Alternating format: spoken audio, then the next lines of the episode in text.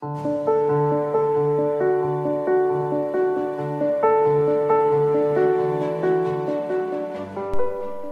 Santo Evangelio según San Juan.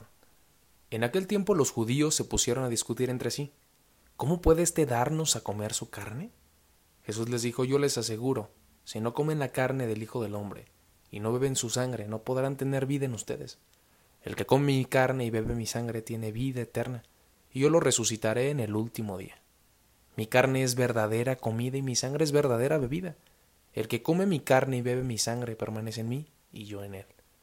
Como el Padre que me ha enviado posee la vida, y yo vivo por él, así también el que me come vivirá por mí. Este es el pan que ha bajado del cielo. No es como el maná que comieron sus padres, pues murieron. Y el que come de este pan vivirá para siempre.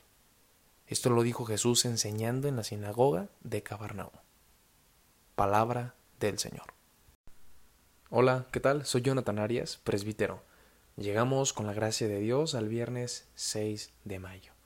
Estamos agradecidos con el Creador y hoy ante estas palabras que Jesús nos dirige, mm, tal vez podremos preguntarnos qué es lo esencial de ir a misa porque cuando vamos es alimentarnos, es reconocer que Él es el pan de vida, aquello que nos alimenta, que nos sacia y que nos da plenitud. Es que no basta asistir, somos invitados a comer. Y cuando comemos, comulgamos, lo que significa que estamos de acuerdo con alguien que es Jesús, que se atrevió a vivir y a morir de una forma entregada, libre y amorosa. Es una contradicción comulgar con Jesús y resistirnos egoístamente a vivir para los demás. Es muy fácil ir a misa y no celebrar la vida con el corazón, oír tantas lecturas y no escuchar la voz de Dios a través de todas ellas, comulgar piadosamente sin comulgar con Cristo. De verdad a veces nos damos la paz sin reconciliarnos con alguien.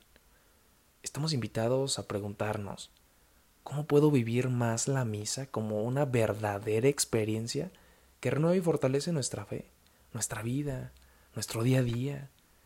Tal vez nos convenga estar más atentos, renunciar a tantos ruidos porque vivimos un poquito aturdidos, ¿no? Traemos tantas noticias, tantas preocupaciones, tantos pendientes que se nos olvida dónde estamos y para qué estamos ahí. Conviene más escuchar, ir con esa disposición. Y de verdad, dejarnos guiar y enseñar por Jesús. Que cada vez que vayamos nos preguntemos, ¿qué me quiere decir Jesús hoy?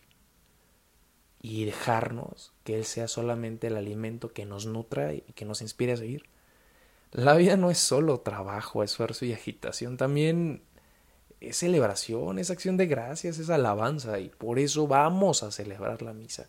Vamos a celebrar la vida y vamos a nutrirnos con el verdadero pan del cielo que es Jesús, un verdadero alimento, una verdadera comida y una verdadera bebida. Sigámonos reuniendo con el Señor, a sentir la vida como un regalo, a nutrirnos en nuestra existencia y sobre todo agradecerle al Creador. Te invito a que puedas vivir de aquí en adelante cada misa, que la puedas vivir intensamente y que celebres con el corazón. Esto fue Jesús para Millennials. Hasta pronto.